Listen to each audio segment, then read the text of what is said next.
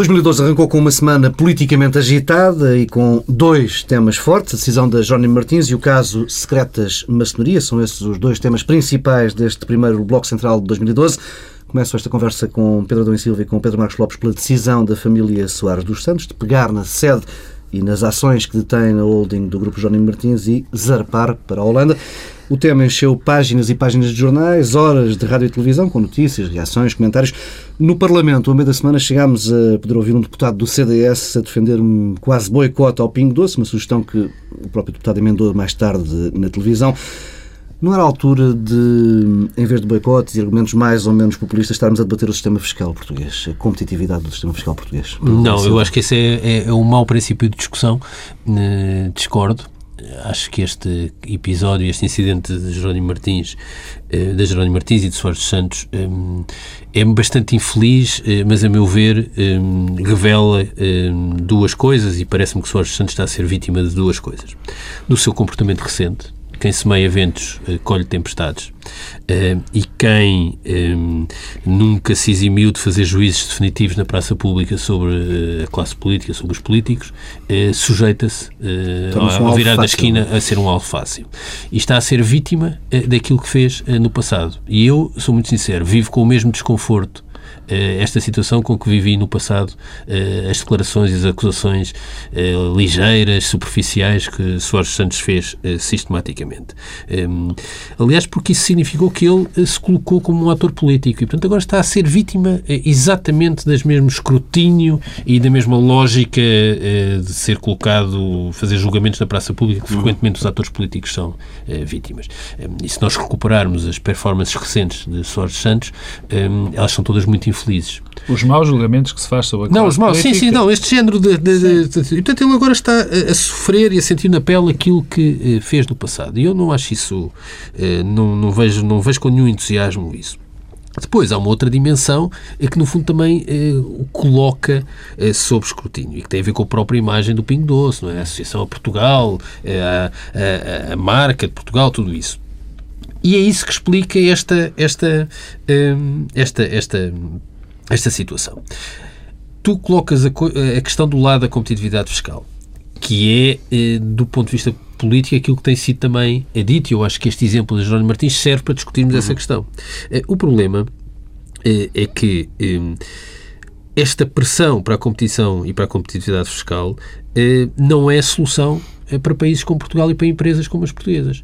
Um, e é exatamente essa a raiz do problema. Nós o que temos hoje eh, na União Europeia é, é uma crescente harmonização ou convergência do lado da despesa, do hum. controle da despesa, que é mais apertada nos países da periferia, eh, e ao mesmo tempo que há toda a margem para haver competição fiscal.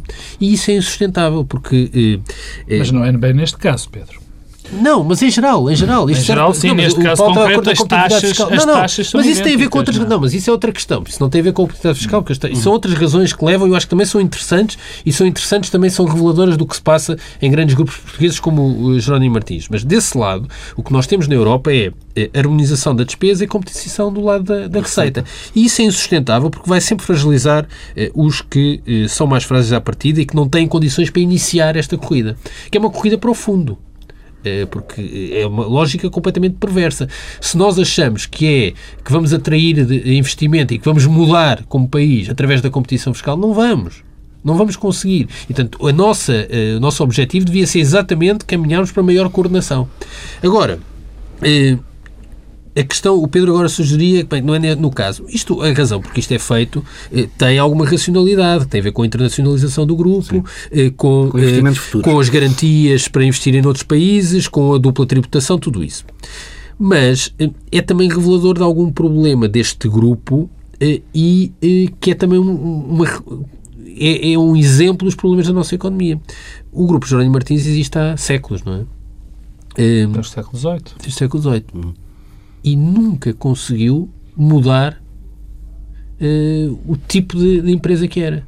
E, portanto, é natural. Não, não, não, não.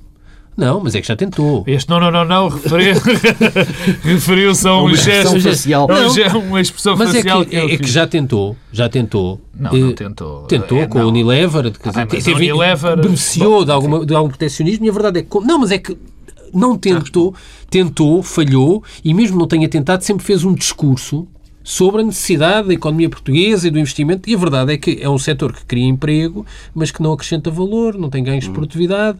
E é natural que num setor desses eh, não haja margem para continuar a crescer em Portugal. Nós não podemos continuar a abrir supermercados este, por todo lado. Como este Portanto, não é... diversificando, desculpa lá, Pedro, Diz nada, nada, não. não diversificando, não investindo noutras áreas em que eh, investa na inovação, na tecnologia, não evoluindo para atividades que tenham maior produtividade, eh, este grupo em Portugal de facto não podia crescer mais e, portanto, tem de se internacionalizar. Para internacionalizar precisa de fazer exercícios exercícios fiscais deste tipo. Agora, não vale a pena envolver tudo isto na conversa e na retórica que Soares Santos fez nos últimos anos, sistematicamente, sobre Portugal, a pátria eh, e os, e, a, e, e, os políticos portugueses, eu, que eram todas pessoas que deviam ser presas. Eh, ou, eu tenho, ou, eu tenho, tenho muitas coisas para dizer sobre este, sobre este assunto, mas vou aproveitando a, a o balanço do Pedro, começar por contrariar algumas coisas que o Pedro aqui disse em relação ao, ao, ao Grupo João Martins. Eh, o primeiro em relação a uh, Alexandre Soares dos Santos. Eu, eu estou como o Ferreira Fernandes. Ferreira Fernandes dizia em vários artigos esta semana no Diário Notícias e até num que escreveu quando o, o, o Sr. Alexandre Soares dos Santos falou sobre política que eh, eu estou como o Ferreira Fernandes. Eu, a mim interessa-me zero o que o Sr. Alexandre Soares Santos diz sobre política.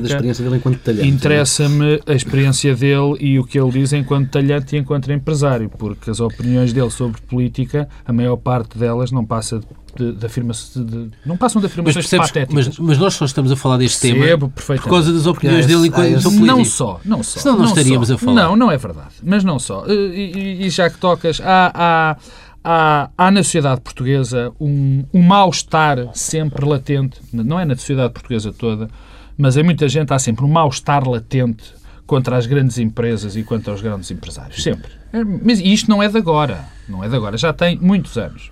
Os empresários neste país são sempre vistos como um bando de aldrabões. Sempre assim foi.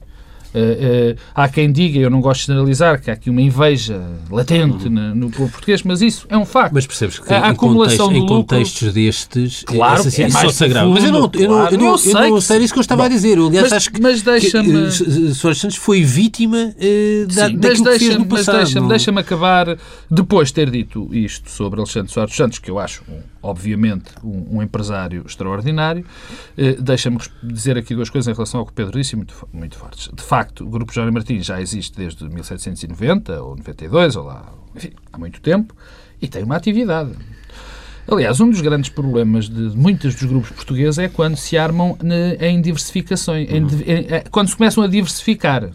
O Jerónimo Martins, o Grupo Jerónimo Martins, sempre foi uma empresa de merceeiros, cresceu como isso, tem participações importantes, em, teve participações importantes, e não sei se ainda as manteve, na própria Unilever Internacional, 0, qualquer coisa, desenvolveu várias marcas em Portugal no setor industrial, que continua a desenvolver, é representante e também desenvolve de outras marcas, não vou fazer publicidade, mas são de congelados, eh, eh, de eh, relações com a FIMA, relações com a Unilever, a questão que tem dos novos modelos de distribuição para Portugal, com as latarias, com os chocolates e tudo isso. É um grupo de distribuição. E ainda bem que o é e quer se desenvolver. Como todas as atividades, Portugal é um, é um, país muito pequeno, vai para outros mercados. Eu não vejo isso. Mas eu também nenhum. não vejo. Não, não, mas o problema é quando hum. eu vi a crítica de pronto, porque eles nunca foram para, para, para atividades de valor acrescentado. Valha-me Deus. Eles são emercientes, eles sabem a fazer isto. Queriam que eles fizessem o quê? Bombas nucleares? Não, mas isso não é compatível dizer, com o discurso político não, que Soares Santos foi oh, fazendo Pedro, sobre oh, Pedro, Portugal. Desculpa lá. É só isso. Oh, Pedro, é desculpa lá. Se o Hulk começar a fazer discurso político, e eu adoro o Hulk, eu quero lá saber do discurso político do Hulk. Como não quero Mas é que eu, eu acho que nós só estamos a falar, e esta semana toda a gente só falou deste não. tema por causa... Porque senão não, não, Está não, bem, não era tema Mas mal, mas mal, mas mal. As pessoas falaram deste tema e eu, deixa-me dizer isto, de uma maneira... Nesta altura de uma maneira... Não, desculpa. Não sei se... Oh, não teria Falaram deste que... tema, e deixa-me dizer-te isto, falou-se deste tema da maneira mais ignorante que eu já alguma vez. O falta de cuidado em recolher informação disto. Eu vi um cavalheiro que é conselheiro de Estado, o António Capucho, a dizer os maiores disparates que se podem dizer sobre isto. Falsidades mesmo. O João Almeida, coitadinho, teve aquele lapsus língua que depois teve que ser corrigido. Eu também percebo bem, assim, dá sempre jeito eleitoral, eleitoralmente pôr supostamente aos lados fracos e oprimidos. Mas vamos ao que interessa. Bom, primeiro, o Jerónimo Martins é a 19 companhia do PSI 20 que vai para a Holanda, que monta lá, não é o Jerónimo Martins, a família Soares dos Santos. Décima Para nona. fora, para fora. Para fora. Não é para Décima o- nona. Para a, claro. Décima nona. Entre elas estão empresas do Estado. Mas, por isso, mas isso é a prova que só estamos a falar disto Claro, porque é Soares claro. Santos. Não, mas não, o mal é falar sequer nisto. O mal é sequer falar-se nisto porque não há nada de substancial. É a décima nona. A Caixa Geral de Depósitos, que é uma empresa 100% detida pelo Estado, tem empresas lá. A, a Caixa Geral de Depósitos medeia este tipo, monta este tipo de operações. Pronto. Aparentemente só para clientes estrangeiros. Sim. Segundo ponto. Segundo ponto. E eu não, vou foi, correr... foi dito pelo Primeiro-Ministro. Segundo ponto, e eu vou correr muito rapidamente. As pessoas também se esquecem de uma coisa muito simples. A Jerónimo Martins, neste momento, é uma empresa muito mais polaca do que O portuguesa. volume de negócios na Polónia. O volume de negócios, eu imagino que provavelmente, se o Sr. Soares Santos tivesse dado uma entrevista a um jornal polaco, também teria acontecido isto? Uh, tivesse, porque o, o- falar de política na Polónia também teria acontecido isto? Eu acho que não. E, no entanto, o volume de negócios do Jerónimo Martins neste momento é maior na Polónia do que em Portugal. Mas, daqui a 3 ou 4 anos, provavelmente, vamos ter a Jerónimo Martins com mais negócios na Colômbia do que eh, o- provavelmente Não, Portugal vai certeza. ser para 10%. É 10% do investimento previsto. Pronto. O investimento, o investimento para o ano é 400 milhões na Colômbia, 300 milhões em, na Polónia e 100 milhões em Portugal. Bom, para já. Depois é preciso nós sabermos o porquê que, eh, eh, antes disso.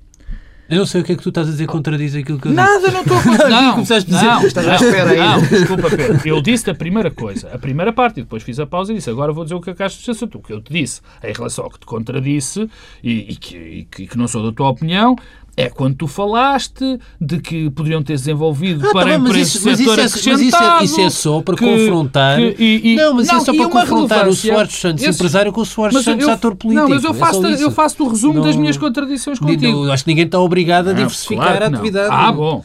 Prima- Não acho que é obrigação. Até fazem mal. Não, não acho que há obrigação. Até É só- Agora, o problema é fazer corresponder os atos às palavras. Não, é só isso. Não, mas eu não, ele não disse que deveria ser industrial, que as pessoas deviam ser todas industriais, que eu saiba. Há duas coisas, e, e, e, e se tu não percebes, provavelmente quem nos ouve também não percebeu, duas coisas que eu contestei. A primeira parte, porque acho eh, que o apelo à, à mudança de, de, de- de ramo do, do, do, da- do Jerónimo Martins não é correto. E a eu segunda, e a segunda o facto dele estar a ser penalizado ou de nós estarmos a falar dos disparates que eventualmente o Sr. Alexandre Soares Mas eu, dito. mas eu isso não estou. E não eu é. não- mas eu não vejo isso com. com Eu sei que tu não vês com Pelo contrário, Eu só acho é sei. que ele está a ser vítima exatamente do tipo de Isso- atitude que e- teve e no passado. segundo, e o segundo ponto é, eu não acho que isso seja relacionado com estas coisas que ele disse no passado, que, repito, eram disparates, mas, sobretudo, com o clima que existe, na sociedade portuguesa contra o lucro, contra os empresários e contra os criadores de empresa e que, neste momento, aqui o Dr. Paulo Tavares, na altura, deu uma deixa, que neste momento é normal, normal, eu acho normal, mas percebo que existe. Posto Avança. isto, eu disse as outras todas, já vinha, já, já vinha noutro ponto. E voltando à ignorância demonstrada pela maior parte das pessoas e a falta de cuidado em saber do que é que estão a falar, a Jerónimo Martins pagará a pagar integralmente os seus impostos em Portugal. Vamos lá ver se a gente se entende. Mas isso ainda hoje foi sublinhado no Parlamento. Não, não, mas não. Foi sublinhado no Parlamento. Foi sublinhado no Parlamento. Mas parece que as outras pessoas não percebem isto. Quer dizer, recusam-se. foi sublinhado, usado como argumento. Ou seja, houve, houve partidos que usaram isso como argumento. Não vai pagar os impostos. Mas vai. continua, Continua a insistir-se nessa. Mas vai, mas vai, é um facto. Quer dizer, não interessa. Daí, Dizem. daí que Até o ao holding, boicote não, até não porque a faça holding sentido. já não pagava impostos cá. não é? As FGPS não Aliás, pagam eh, impostos. Bem, a, segunda, e, e- e muito rápida, a segunda não. Há uma coisa muito rápida que é para saber as origens também. Há aqui um problema, porque é que isto também vai acontecendo.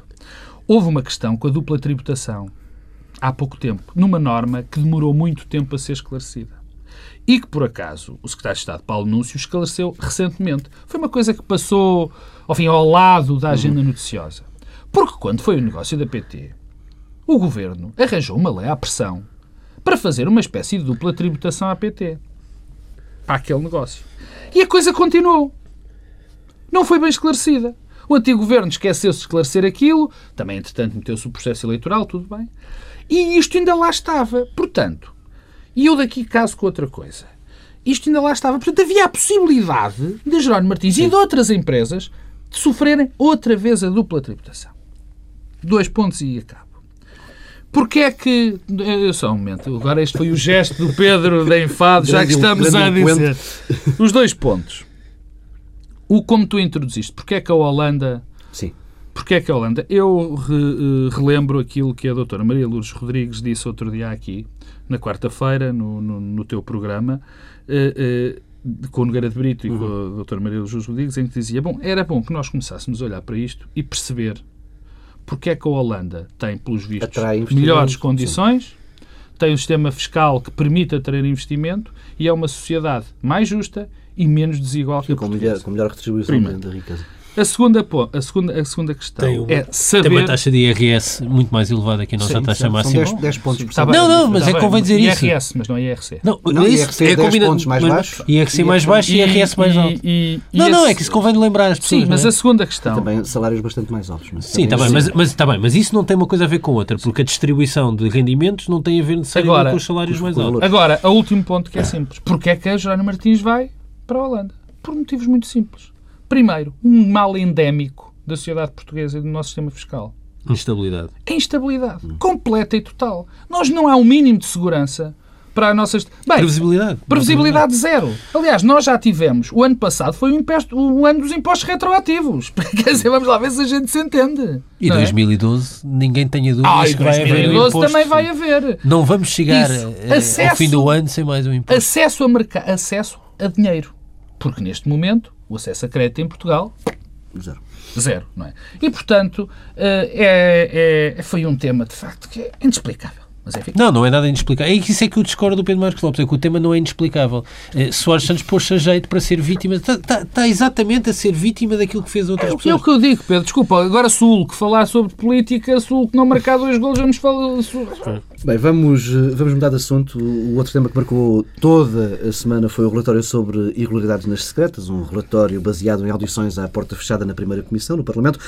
O documento acabou por chegar, eh, e não é um caso inédito, tem duas versões preliminares eh, às páginas dos jornais, duas versões separadas por um detalhe que deu em polémica. Um dos relatórios incluía referências a ligações entre as secretas e uma loja maçónica, a Mozart 49, e o outro relatório omitia esse facto. Ora, foi quanto baste para que as tais irregularidades eh, nas secretas passassem para segundo plano. A semana acabou com uma espécie de caça ao maçom nas primeiras páginas de jornais e também na, na- na internet. Na internet Eh, também, Vê, vê este, neste, em toda esta Há polémica uns- algum sinal de, de preocupação? Pedro Eu vejo variedíssimos sinais de preocupação. O primeiro é que somos Uma especialistas. enorme preocupação. Nós somos especialistas em desconversar e descentrar a atenção Uhum. eh, daquilo que estamos a discutir. Um, o que se passa é que há aqui uns sujeitos que poderão ter cometido um crime, eram servidores do Estado, estavam obrigados ao segredo do Estado eh, e eh, transformámos isto numa questão sobre uma organização. Pois isso, a meio da semana deixou de interessar. Depois, hum, eu acho que a maçonaria ou as maçonarias, porque há várias maçonarias, hum, desempenham uma função social que é, a meu ver, muito relevante nas nossas sociedades, nas sociedades em geral, principalmente em contextos destes, é que explicam tudo aquilo que temos dificuldade em explicar. Se nós não, se não conseguimos explicar porque é que fulano de tal é ministro ou líder parlamentar, É é, da maçonaria. E o problema é que isto assenta num enorme equívoco. Há imensa irracionalidade na vida social e na vida política. Mas é bom termos uma instituição eh, que, eh, que Também explica. há isso que o Opus Dei. Não, não, Também, também, também. É bom, é bom que haja umas instituições que têm essa função social, que é, bem, se não- ninguém consegue perceber como é que aquele tipo chegou a líder parlamentar ou ministro ou secretário de Estado. É porque é da maçonaria. Eu acho que estou a lembrar de futebol, faz lembrar. Há, há clubes que é sempre assim, quando jogam mal é os árbitros. Mas É. eh, depois, agora a questão eh, mais, as questões mais sérias. Eu, eu- Não, eu acho que essa tudo- questão é bem séria. Não, isto é muito sério. é- é- mas isto descamba sempre numa coisa eh, que é o apelo à transparência, à revelação, a saber quem é quem, quem é. E eu, há uma coisa que para mim é mais ou menos evidente, que é a obsessão com a transparência é um sintoma eh, de sociedades em declínio, nas quais não há confiança. Esta obsessão com a transparência nunca traz nada de bom e acaba sempre mal. Eh, o excesso de declarações, quer dizer, agora falou-se esta possibilidade das pessoas declararem se, são ou não são da maçonaria. Eh, quer dizer, impossibilita que alguém que queira ter atividade pública eh, abdique de ter esferas de reserva e de privacidade. Eu acho que isso é. eh, Há deputados que defenderam ao longo, ao pernicioso. longo da semana que deve fazer parte da declaração de interesses. Pois é isso. Quer dizer, eu, eh, eu tenho- ou não. eu se quer uma ir para proposta. ministro, eu se quer um ir- quadradinho de sociedades Pois, secretas. Mas eu não percebo isso. Eu acho que isso só gera voyeurismo, competição por mais voyeurismo. Eh, Eu já acho. É uma coisa que me causa urticária se alguém quiser ser ministro ou deputado ter de dizer o carro que tem. Causa-me urticária. Agora, ter de dizer as coisas que pertencem, eu acho que tudo isto, uh, acho que estamos perante um retrocesso civilizacional e, e, e isso acaba em voyeurismo e caça às bruxas. Agora, ninguém tenha dúvidas. Estes temas contribuem e reforçam a degradação da imagem dos políticos e da atividade política. Porquê? E não é por serem da maçonaria, isso é completamente irrelevante. É porque se gera aqui uma sensação de traficância de interesses pessoais privados com interesse público. É isso que é a questão essencial. E essa questão essencial, em que há uma sobreposição dos interesses privados eh, face ao interesse público e conluio entre os vários interesses, eh, é dramática, é dramática, eh, mas o problema é que, tal como este caso sugere, há outros mecanismos muito mais poderosos que a maçonaria ou eventuais potências à maçonaria. O que é que isto tem a ver com as secretas? A verdade é que se cruzam aqui duas entidades que são secretas e discretas eh, e por isso cria o contexto adequado às leituras completamente conspirativas, mesmo quando elas não existem. Eu não estou a dizer que neste caso eh, não existem. E o que Nem se passou... Que existem. Eu não sei, por simplesmente. E o que se passou... É uma coisa que eu sei eh, não faz sentido fazer audições sobre os serviços secretos e depois tornar tudo público. Há aqui uma reserva que os deputados também têm de ter. Eh, mas o que se passou foi um caso eh, quase paradigmático de exemplo de degradação do serviço público. Isso não tem nada a ver com pertença a organizações secretas, que é a possibilidade de alguém que serve o Estado passa para uma empresa privada beneficiando do conhecimento e informação que adquiriu enquanto servidor público ao que acresce que essa pessoa está, por força das suas funções, vinculada ao segredo de Estado. Isto é gravíssimo, porque esta transumância é quase uma versão extrema dos pilotos que faziam a formação da Força Aérea e depois vão trabalhar para a TAP, por exemplo. Portanto, é isso, o que isto significa, e é muito mais grave do que saber se o líder parlamentar do PSD, do CDS, do PS, do Bloco, do PC, eh, do PPM, de quem mais eh, houver, eh, é ou não da maçonaria, e de que loja é que é, e se reúnem num restaurante que é uma tasca, se não é uma tasca, se, é, se vão ouvir o Joaquim Aguiar e não ninguém comparece ao jantar porque o, o, o orador era o Joaquim Aguiar. Tudo isso é irrelevante eh, comparado com a questão muito mais central que é. Até é, parece que Aguiar não tem público, por amor de Deus. Que é a degradação do espírito de serviço público. Que a questão, o que nos trouxe a esta discussão, convém não esquecer, é que tínhamos um chefe dos serviços secretos que foi trabalhar para uma empresa privada. Sim, sem passar pela casa da partida. Sem passar pela casa da partida e certamente por um conjunto de informações que. Eh, eh, que juntou enquanto líder Sim, e levou e, e... E, e, uma pessoa que está vinculada ao segredo de Estado, não a um funcionário público qualquer. Isto é que é grave. Isto é exemplificativo da degradação que há do serviço público. Tudo o resto é, é, Sim, é bom essa, para. Essa discussão perdeu-se também da semana, completamente. Mas perdeu-se para estarmos a discutir uma coisa, como eu comecei por dizer, é, é, é funcional, no sentido que desempenha uma função importante, que é quando não conseguimos explicar, e há muita coisa que de facto é muito difícil de explicar na política portuguesa, como é que pessoas têm o protagonismo que têm Bom, se não conseguimos explicar, pronto, temos aqui uma instituição que serve para Pedro explicar. Marcos Lopes, queres tentar uma explicação? Ah, não tenho explicação nenhuma. Eu, eu, eu, eu este tema fez-me fez-me fez, fez nascer em mim um, um, um microfilósofo uh, uh, ou pelo menos uma, uma tentativa de explicação de, de alguns comportamentos dentro da sociedade portuguesa, e não só da sociedade portuguesa, a primeira coisa, quer dizer, como é que os processos de decisão se tomam? Qual, qual é a maneira?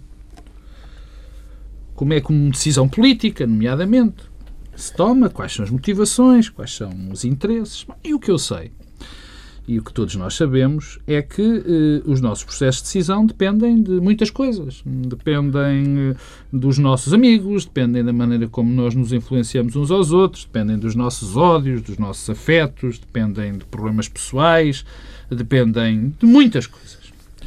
E o que eu sei é que nós nunca vamos saber nem a origem completa de, da decisão dos outros, e muitas vezes nem da, nossa própria. Não é? Bom, depois, em democracia inventou-se uma coisa que eu acho muito útil em determinadas circunstâncias, que é uma lista de incompatibilidades, de, de declarações que nós temos de fazer, ou que os políticos, melhor, têm de fazer, para que nós possamos, uh, uh, enfim, analisar com mais conhecimento uh, ou tentar saber melhor das razões de algumas atitudes que não se conseguem explicar dos políticos. A maior parte delas, ou grande parte delas, é útil, mas no limite, no limite, uh, o que nós uh, fazemos é dividir-nos sempre entre otimistas e pessimistas. Ou seja, mas tem sido é úteis que... para quê? Têm sido úteis, têm sido úteis em muitas circunstâncias. Foram úteis em muitas circunstâncias e continuam a ser. Por exemplo, eu acho muito bem que quando se discute no Parlamento ah. uma, uma, uma questão, quer dizer, um tipo que é advogado Sim, da PT. Razão, não, mas é que, é, é, quer dizer, o lado mais usado e conhecido das declarações tem sido pré-voyeurismo. Não, está bem, mas isso é evitar. Oh, oh, eu tento sempre analisar, como tu sabes, já fazemos isto há muito tempo, as coisas, quer dizer, pelo, pelo lado da normalidade e de tentar a explicação da normalidade. É evidente que a maior parte das vezes, quer dizer, quando se tem eh, quando se vive no mundo em que nós vivemos hoje, onde nós não nos preocupamos em saber se um determinado tipo que está no Parlamento a defender um determinado negócio é também uhum. advogado da PT numa determinada circunstância, Quer dizer, preocupamos-nos menos em saber isso e preocupamos-nos mais em saber com quem é que o indivíduo dorme ou com quem que carro é mas que ele não, as declarações, ninguém não teve essa ideia. Mas lá chegaremos. Mas, lá chegaremos. Mas era o que eu ia dizer, mas lá chegaremos. Portanto, eu parto sempre da parte... Enfim, mas, que eu acho... Que, deixa-me só, deixa só acabar. Da parte que me interessa. Portanto, algumas dessas declarações que, que, os, que os políticos têm de fazer e algumas das, das declarações de, que, eh, das incompatibilidades eu acho bem. Mas no limite, nós sabemos sempre que há maneiras de ultrapassar isso. E depois há os otimistas, que era o que eu ia dizer, e os pessimistas. Os otimistas que acham que determinado político toma uma decisão porque é de facto aquilo o entendimento, e os pessimistas, como nós agora temos muito, taxistas em todo lado, peço Acham desculpa é pela ofensa, que é por causa do avental, por causa da tia, porque o tipo uma vez deu um pontapé, não sei o quê. Bom, posto isto. Segundo, a questão da maçonaria, que eu não queria sequer falar. A maçonaria e determinadas lojas maçónicas transformaram-se, ou algumas lojas maçónicas, que eu não quero confundir, transformaram-se em grupos da sueca. Eu não sei se as pessoas se lembram do que era o grupo da sueca nos anos, no tempo do cavaquismo, toda a gente se lembra. praia de... Lá para cima. Pé Ovar, como é que Exatamente. Quer dizer, eram os senhores que se reuniam e que decidiam os negócios entre eles e tal. No, em, em, à, mesa, no, à mesa do almoço. À mesa do almoço, no apogeu do cavaquismo. E as lojas maçónicas transformaram-se muitas nessas, muito nisso. O que é que aquilo é? Aquilo não passa de, um, de uns senhores que, eh, em vez de jogarem à sueca, vestem um, têm umas facas, Sim, uns sabres e uns aventais o e líder parlamentar do PSD não, não preocupa. na mesma loja não, não, não preocupa. Eu vou dizer do porque... antigo diretor do Não, não preocupa. Não... Quer dizer, preocupa, não preocupa. Fiscalizador e fiscalizado. Paulo Tavares não preocupa rigorosamente nada. O, eu não me preocupo. OFIR, grupo de OFIR. Eu não me preocupa, eu não me preocupo se o Luís Montenegro anda de avental ou anda todo nu com o Júlio, com o Jorge Silva Carvalho e mais o Nuno Vasconcelos numa festa, não me preocupa nada. Já nos poupavas essas imagens. Não, de acordo, mas não me preocupa rigorosamente nada. O que me preocupa, e aquilo que nós temos de saber, é se o Luís Montenegro e o Jorge Silva Carvalho, o Luís Montenegro, atual líder parlamentar, o Jorge Silva, Car... Jorge Silva Carvalho, quando era do SIS, quando tem que tomar uma decisão, a faz em termos do interesse público ou, no, ou em função do interesse privado ou de um determinado grupo. O resto, o que eles fazem, estão borrifando. Andem todos nus. Bom, e repito, gostei desta imagem dos todos nus e, portanto, repetia. Agora, o que me interessa, esta história da maçonaria só serviu para uma coisa. E com isto termino. Só serviu para uma coisa. Para se deixar de falar da maior rebaldaria que se, de uma rebaldaria gigante que se passa nos serviços secretos portugueses, no SIS e no CIED e tudo mais. Porque isto serviu para que nós não falássemos do seguinte.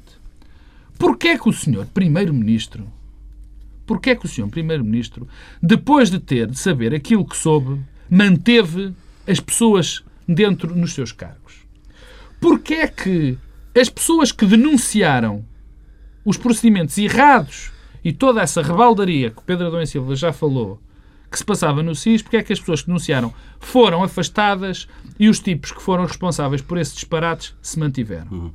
Porquê é que o Jorge Silva Carvalho, um indivíduo que se mostrou que, enfim, está à vista de toda a gente, andou, ou pelo menos tem que dizer alegadamente, para evitar processos, andou a traficar segredos de um lado para o outro, esteve a poucos, a poucas semanas, ao que me consta, por um fio por ser o diretor-geral do SIS e do CIEV.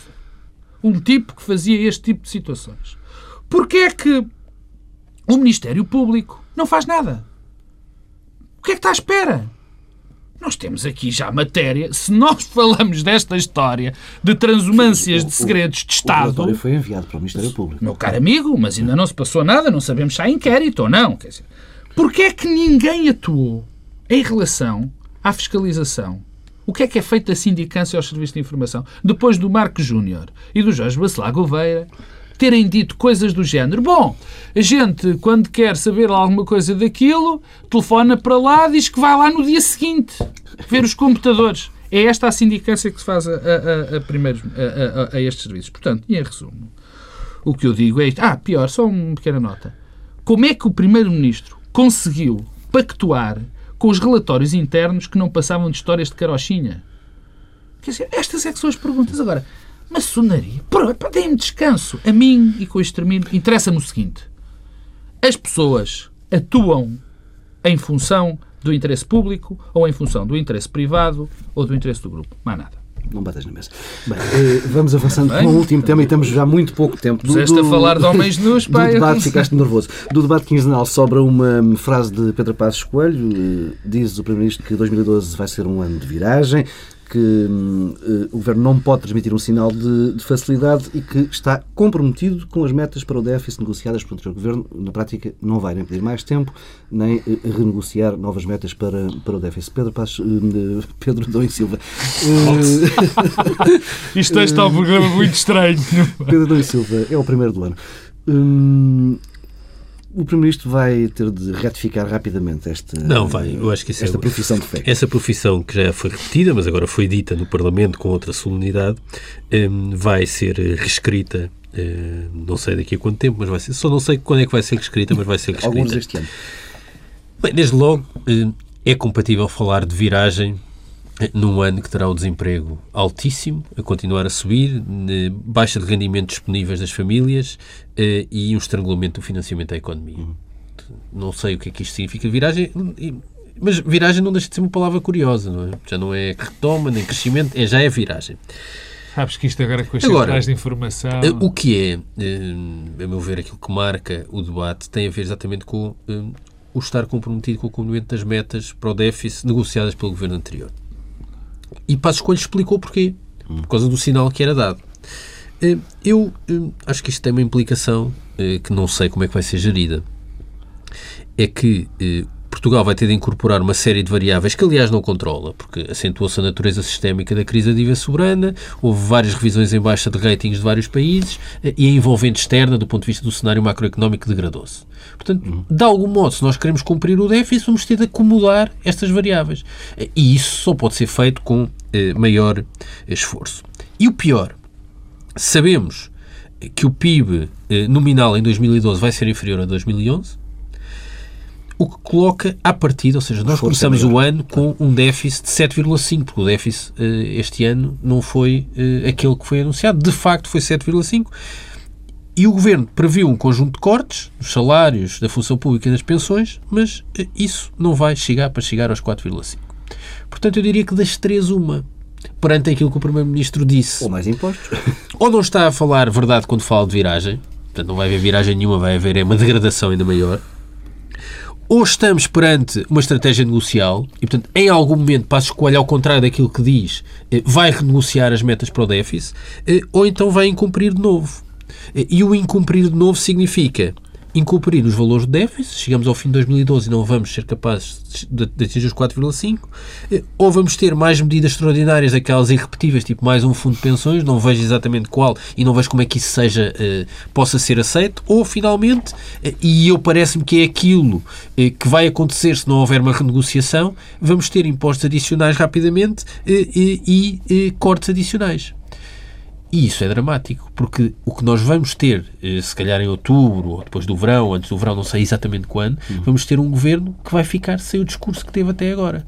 Porque, das duas, uma, ou as metas são renegociadas, ou o governo vai ter de apresentar mais impostos eh, adicionais e medidas adicionais para cumprir os 4,5 com que está comprometido. Pedro Marcos O Lopes. que, aliás, desculpa lá, Pedro, só mostra que o discurso sobre os excedentes e a folga, tudo isso, do lado do governo, Passos Coelho falou, disse que havia excedentes para a economia, eh, e o PS disse não há, não vai haver. Portanto, o que vai ser preciso é, eh, ou nós temos um déficit mais elevado, eu acho que é a solução preferível, negociar com Bruxelas e com o FMI eh, uma extensão dos prazos e, e um déficit mais elevado, eh, ou então Mais vai- esforço. mais esforço e mais estrangulamento da economia. Isso é suicídio. Pedro Marcos Lopes. Eu, a dada altura, eh, às vezes, olho para, para ouço as declarações do Primeiro-Ministro e, e- e eu não sei se há uma. Ele diz mesmo que está a ser realista, quer dizer, e, e- e diz que tem que dizer a verdade aos portugueses e tem que os portugueses Mas têm que neste ser- caso não está a dizer têm a que ser confrontados com a realidade. E eu, às vezes, parece-me que, neste momento, o, o- o Primeiro-Ministro está a ser uma espécie de José Sócrates, mas ao contrário. Mas já chegou a ser, já começou a ser tão ao contrário, tão ao contrário, que está exatamente no mesmo Já, ponto. já deu a volta, 360 graus. Já deu 360 graus. Isto porquê? Porque o irrealismo que o Sr. Primeiro-Ministro demonstra, o que demonstrou hoje mais uma vez, e eu sei, e quero deixar isso claro, sei pela, pela nota que tu acabaste de dar, pela frase que tu deste do Sr. Primeiro-Ministro.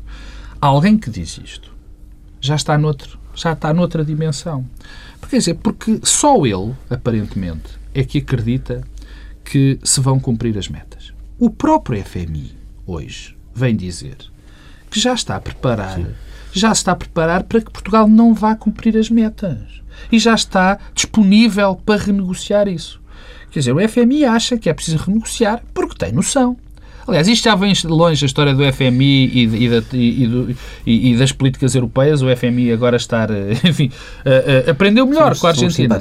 Bom, quer dizer, eles já estão, o FMI já está a preparar para que isso não aconteça. E isto tem uma razão para que eles estejam a dizer isto. Porque percebem, porque percebem exatamente que neste caminho, e dado, a- dada a conjuntura internacional, e dados as, as tipo de medidas que foram impostas a Portugal com uma brutal, brutal contenção da procura interna, as receitas fiscais vão ser muito inferiores àquilo que se espera, a recessão vai se agravar. E então o que é que vai acontecer? Só há duas possibilidades. Ou, como dizia o Pedro Nunes Silva, que toda a gente, quer dizer, o dirá normalmente, mais impostos, ou alargamento e não vamos cumprir os prazos. Bem, e quem fala mais impostos fala cortes de mais pensões. Mas privado, é fazer ao privado Agora, aquilo que fazer foi aos feito ao privados público. que foi- o que foi feito ao público. Portanto, Ou isto vai acontecer, É que, é que sejamos claros, muito provavelmente a alternativa a renegociarmos as metas para o déficit é haver um imposto sobre o privado, tal como houve, sobre, como houve um corte claro. de, Mas isso- mas de isso- dois, mas de dois falo, salários oh, no oh, público. oh, oh, Pedro Uma Adão, sobretaxa oh, Pedro Silva e Paulo Tavares, quando eu falo do irrealismo profundo do, do Primeiro-Ministro, que me começa a amedrontar, é disso que eu falo, quer dizer, porque ele parece ser única, não, provavelmente também Vítor Gaspar. Mas o problema- Mas o problema do discurso de Vítor Gaspar é diferente. Porque o Vítor Gaspar, o ministro Vítor Gaspar, peço desculpa, o ministro Vítor Gaspar, nunca disse claramente que não iam existir outras Mas medidas. o, o dramático disto é que Nunca. quando isso acontecer, Passo Escolho vai ficar eh, sem qual é que- E, e- e já não vai servir a culpa, a culpa é do Sócrates, não é? Já, não vai, funcionar. Não, já- não, eu volto a dizer, já está no, já está no mesmo sítio. O irrealismo do, do Primeiro-Ministro, de uma maneira diferente, já é igual ao do José Sócrates. Mas deixa-me só acabar com esta nota de política, já agora. O grande problema vai ser daqui a dois ou três meses, provavelmente em março ou em abril, quando se souber o cumprimento do orçamento, onde Vítor Gaspar vi, e Vítor Gaspar vai, nesse momento, lembrar que nunca disse que não eram precisos mais impostos. E vai dizer, muito provavelmente, são precisos mais impostos. Esses tais impostos sobre o E vai dizer que há um desvio colossal. E vai dizer que há um problema. Há um desvio colossal. E vai, isso não dirá. E vai dizer que há um problema. E depois, e vai pôr em xeque Pedro Passos Coelho, porque Pedro Passos Coelho disse isso. E eu não acho que seja possível manter duas pessoas que disseram exatamente o oposto dentro do mesmo governo. E vamos ter aí um problema. Como dizia Houston, we have a problem. Ou então, quando chegarmos a essa altura, já renegociamos as metas para o déficit para 2012. Bem, fica por aqui esta edição do Bloco Central, a primeira de 2012. Regressamos na próxima semana, à mesma hora.